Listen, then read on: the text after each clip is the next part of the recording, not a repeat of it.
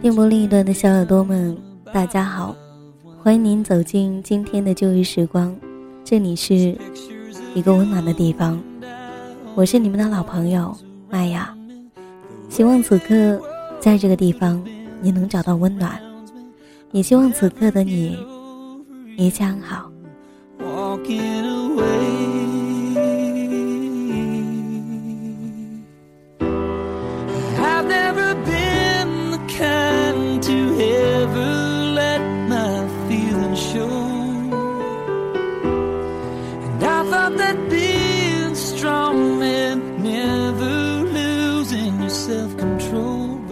drunk enough to let go of my pain. To hell with my pride. Let it fall like rain from my 一份爱，若没有人呼应，该是多么孤独；一段寻找，若是没有一个尽头，又将是多么的无味。我总相信，沦陷于爱的人都是偏执的病人，无视周围人惊奇的目光，把喧嚣的街道当做没有人的旷野，把比赛散场后的操场当做没有尽头的轨道。他们总相信，爱总是可以再浓、再深，他们总是可以爱得再狂、再烈，直到有一天，他们甚至已经记不起了爱情本来的面目，只凭着那一点儿最初的热望，就可以活下去，把可以活多久的疑问留给明天。其实，对于一个人来说，到底什么？才能称之为真正的等待呢？是做你之后，我再没有和别人交往过，还是做你之后，我再也没有爱过别人？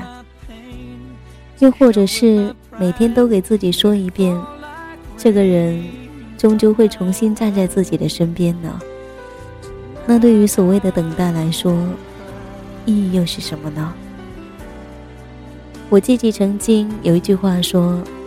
忘记，是一个人所能做到的最困难的事情。也许吧。爱一个人，真的要为了明天，就不要擦肩而过。今天的节目跟以往有点不太一样，是来自于黑白剧场，麦雅要为大家推荐的，来自于娄烨的一部作品。这样的电影很少有人看到过。就如同颐和园一样，因为没有逃过被禁的命运，所以呢，被埋没的很深很深。我发现，越是被禁的电影，就越能够激起猎奇者好奇观看的愿望。总有各种渠道，能够让你看到这样的电影。而这一部电影，名字叫做《苏州河》。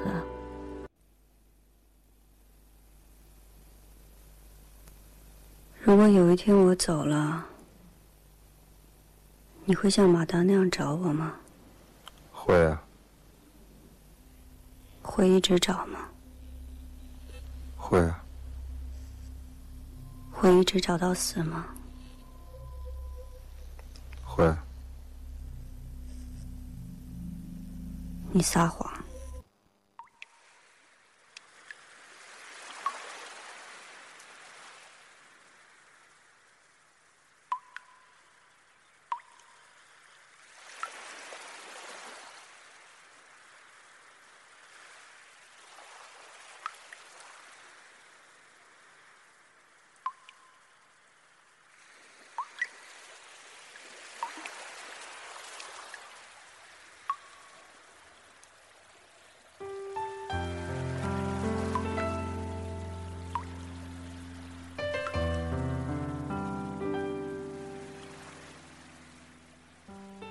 电影的开始，是导演一种故意的暗示。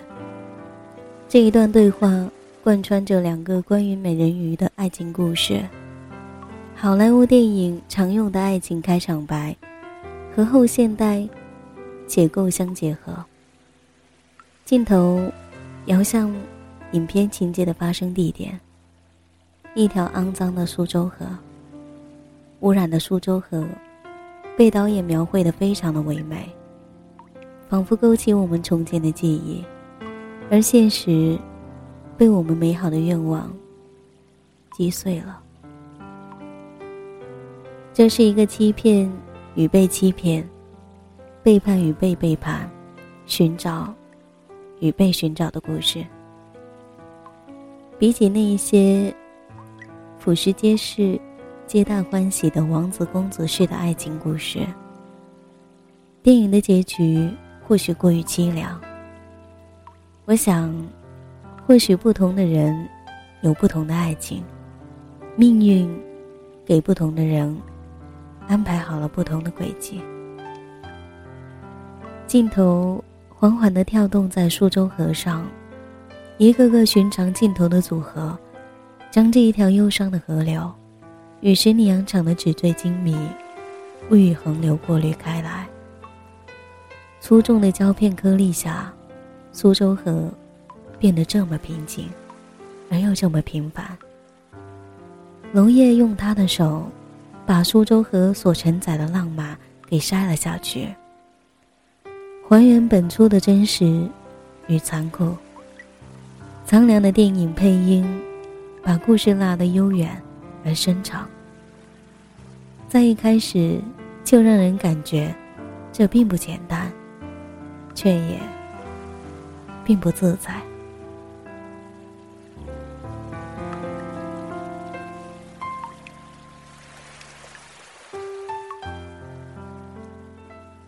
电影里的马达是一个充满了江湖气息，却又让人感到安心的男人。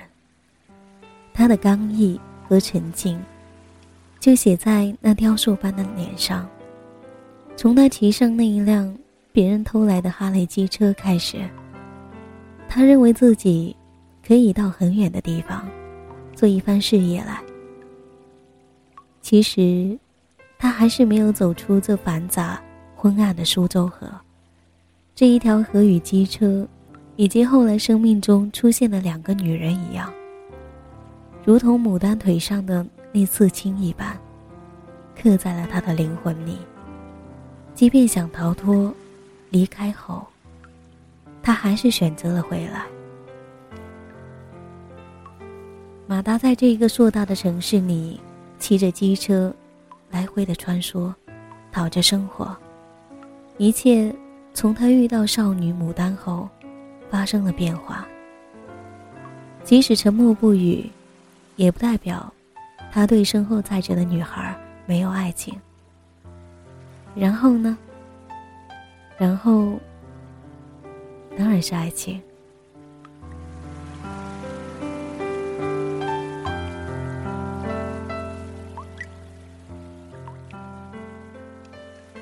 牡丹的父亲是一个靠走私洋酒而发家的男人，生平有两大爱好。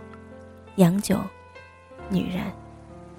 每当他约一个女人到家时，他就让马达来接送牡丹到他姑姑家。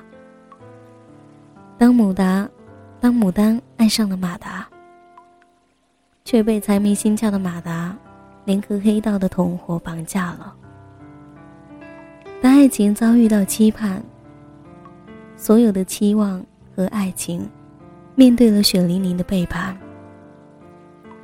眼泪，已经说明不了什么了。牡丹跟马达走出了绑架他的那个破屋子时，大声的质问马达：“跟他爸换他，用了多少钱？”“四十五万。”这是马达的回答。我就这么便宜吗？那时候。牡丹的一腔情愫，在那个透着阳光的昏暗下午，被打碎了。他的表情依然纯净，只是眼神没有了信任。眼前是自己第一个爱的男人，也是彻底伤害了他的男人。他破碎的嚎哭声，回响在苏州河的码头边，只是那时候的他，没有回头看，在身后追逐他的男人，脸上的表情是怎样的？牡丹哭着，一路的狂奔。苏州河边，牡丹抱着马达送的金发美女鱼妹妹，她说：“我会变成美人鱼的。”然后。纵身一跃，从此生死未卜。马达坐了几年的牢，出狱后就消失了。若干年后，马达又回来了，为的是寻找牡丹，或是为了自我救赎。无论目的何在，他都是在疯狂的寻找着牡丹，因为他坚信牡丹。依然还活着。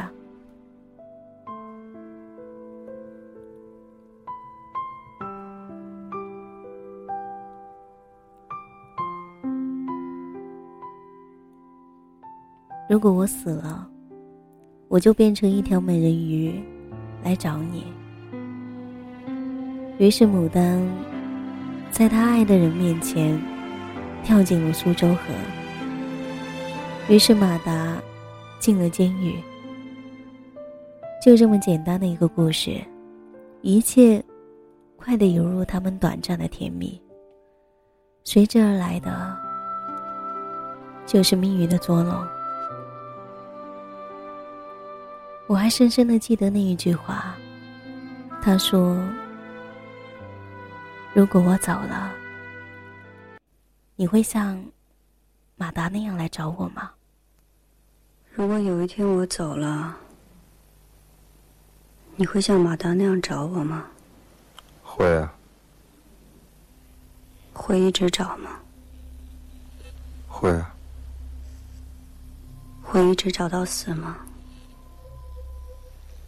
会。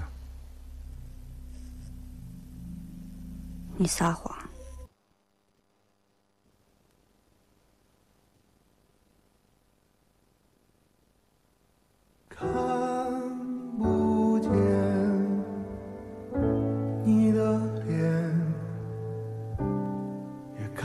没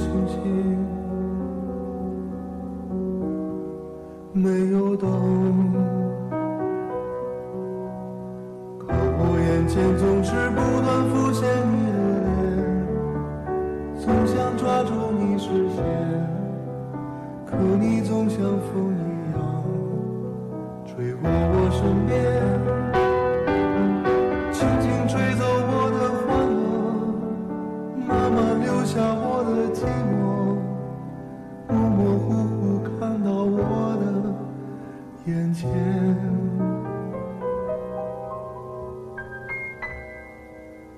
还是恍惚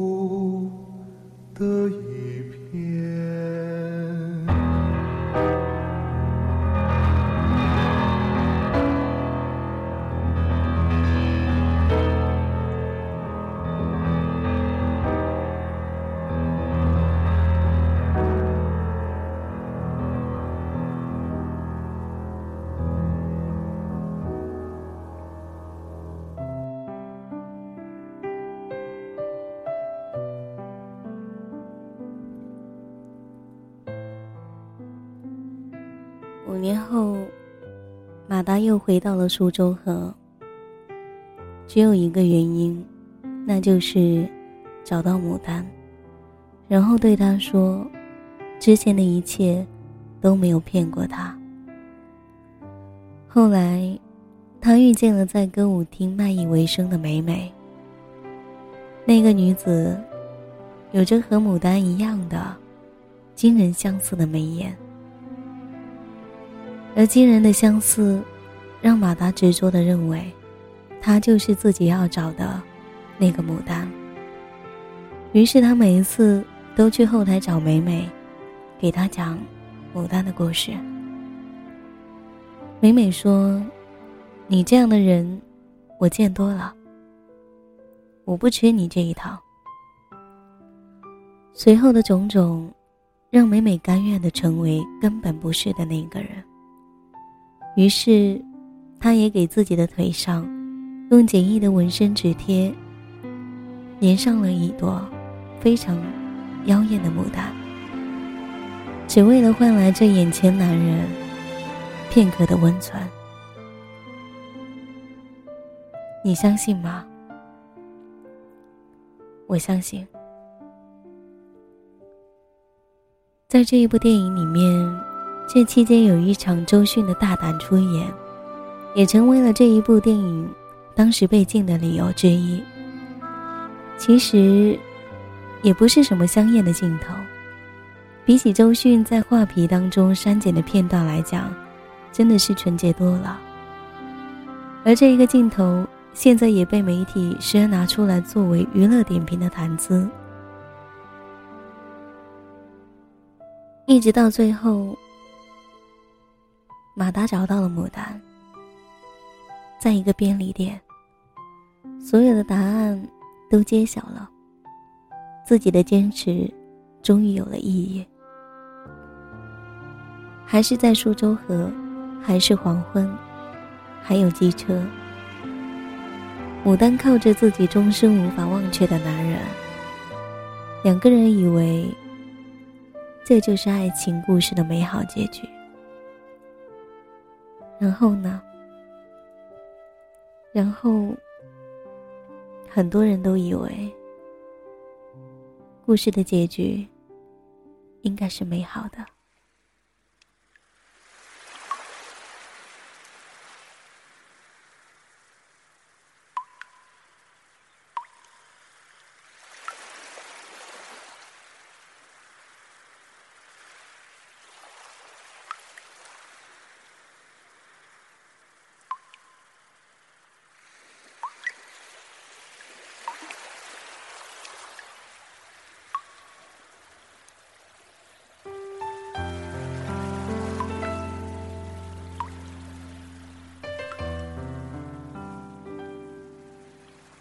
然后，在苏州河里，出现了两具尸体。尸体旁边有一个空酒瓶，是那一瓶马达在便利店买的马尾草的伏特加。他们不知道，就是这劣质的酒，急急忙忙的，让还来不及多诉衷情的情人就此同往。众人驻足观望，他们好奇、冷漠的看着。没有人知道这一对男女生前有过怎样的故事。这对于他们来说，不过是无聊生活的一点点调味剂罢了。过了些时日，就会淡忘。因为这样的事情，苏州河旁边的人们见得太多了。但有一个人关心这个事情，那就是美美。当时她疯狂的跑到了事发现场，迎接她的，是爱她的男人，和与自己长得一模一样的女孩。原来，马达不是疯子，他没有骗我。大雨中，美美慌乱了。他觉得自己苏州河的生活也应该中断了。然后呢？然后，然后就是无数个关于苏州河的故事一直在继续。美人鱼继续在这一条被污染的河边艰难的生活。其实对于这一部电影，我喜欢的原因是因为里面有一个让我感到心疼的女性，名字叫做周迅。她的表演自成体系，但我的重点并不在于此。我想在此赞扬一下的是影片当中的男主角贾宏声。我承认，是他坚毅的面孔和没有表情的样子。让我瞬间着迷了。我欣赏他的抬头纹，以及青春痘印消掉后留下的粗糙皮肤。而毒品让他浪费了自己的黄金时段。浪子回头时，大势已去。不过他这样的男人，生来就应该是属于电影的，属于话剧的。现在的他，已不复以往的光彩。但眼神的清朗，还是丝毫没有改变。我想，也许周迅喜欢的，都是同一种类型的男人。贾宏声之后，就是朴树。周迅说：“他们俩太像了。他是独立存在的个体，不屑于与任何人分享，更不消说。”对方是自己的情敌。如火一样的那个夏天，撩人的夏日舞会，你跳向我的身边，Lady shall we dance？在你说爱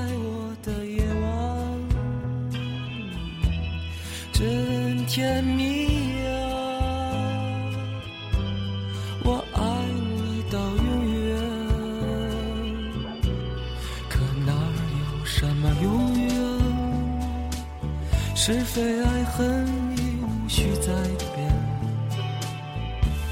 下一曲无伴更换，失去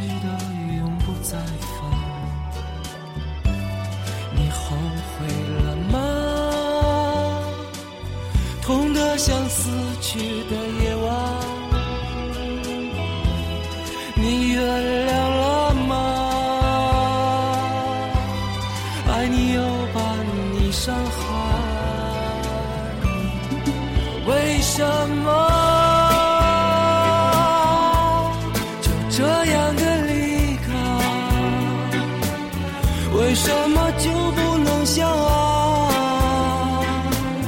一直到我们死去了，都去了哪？所有爱和失。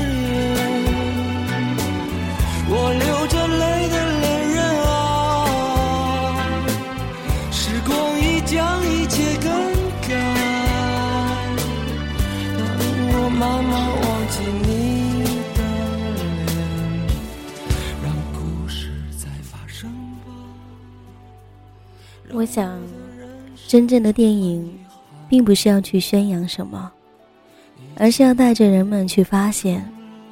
当人们在一部电影里面找到了不同的自己所需的东西时，那么这一部电影就成功了。苏州和你没有一丝的刻意，全是真实的残酷。比起某一些文艺腔的电影，它很平静。我想，苏州河的水依然会一直流下去，而故事也在慢慢的逝去，慢慢的沉淀。我还记得那一句话：如果有一天我走了，你会像马达那样来找我吗？也许以后我生命当中的那一个人会回答说会。可是我想告诉他，不要回答的这么早。因为我很容易相信别人的。这里是旧日时光，本期节目在这里要结束了，感谢你们的聆听。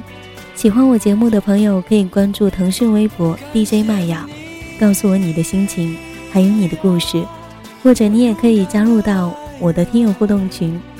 那么这个时间，希望大家一切安好。我们下一期再见，在，我爱你呀，我寂寞的爱人，我毫无保留的爱过你，给我的永不会忘记，失去的我曾有多幸。